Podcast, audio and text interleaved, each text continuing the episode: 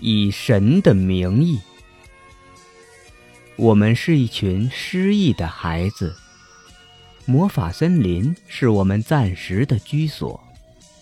神是在一个午后出现的，那个午后，天空奇迹般的一扫阴霾，日月与星辰同时闪耀在空中，一道亮丽的彩虹横贯天宇，似这瑰丽的奇景中最奢华的装饰。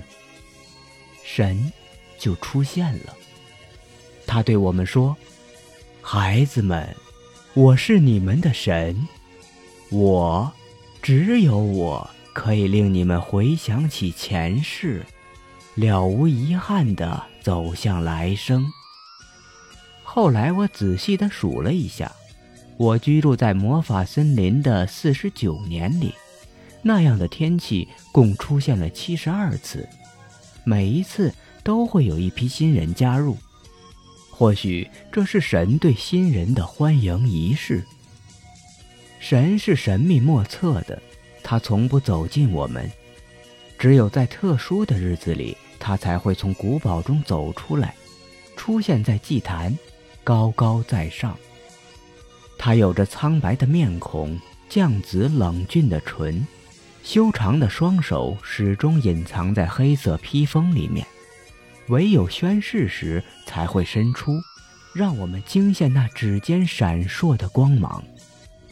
大大的披风帽檐一直遮到鼻梁以下，可是我们完全可以感受到下面那双貌似冷漠，其实满含温暖的双眼。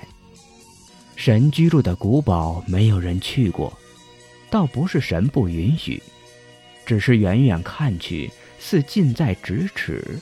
可是，无论花多久时间，走多长的路程，古堡在目测中的距离还是未曾变化。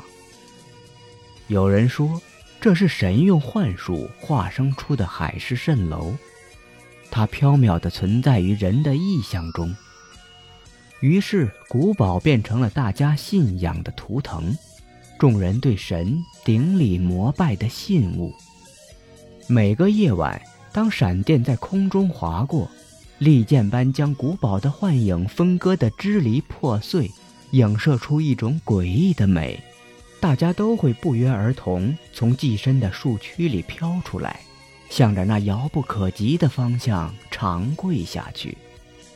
神说：“我们必须修炼好自身的法术，只有练到最后一程。”他才会带我们去可以换回记忆的三生石前，前世今生将由自己把握。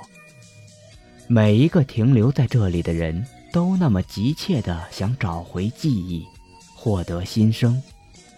我们是那样的虔诚，那样的努力。隐身术、飞行术、穿墙术、变形术、幻化术。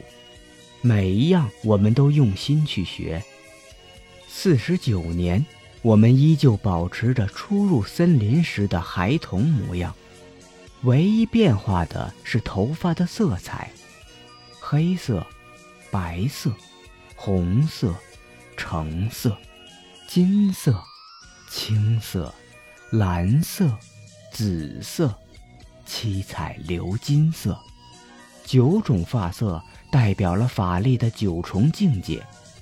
通常，黑色是初入森林的新人，不久之后就变成了白色，所以黑发只有在特定的日子里才可以看见，而七彩鎏金发色的人则更为少见。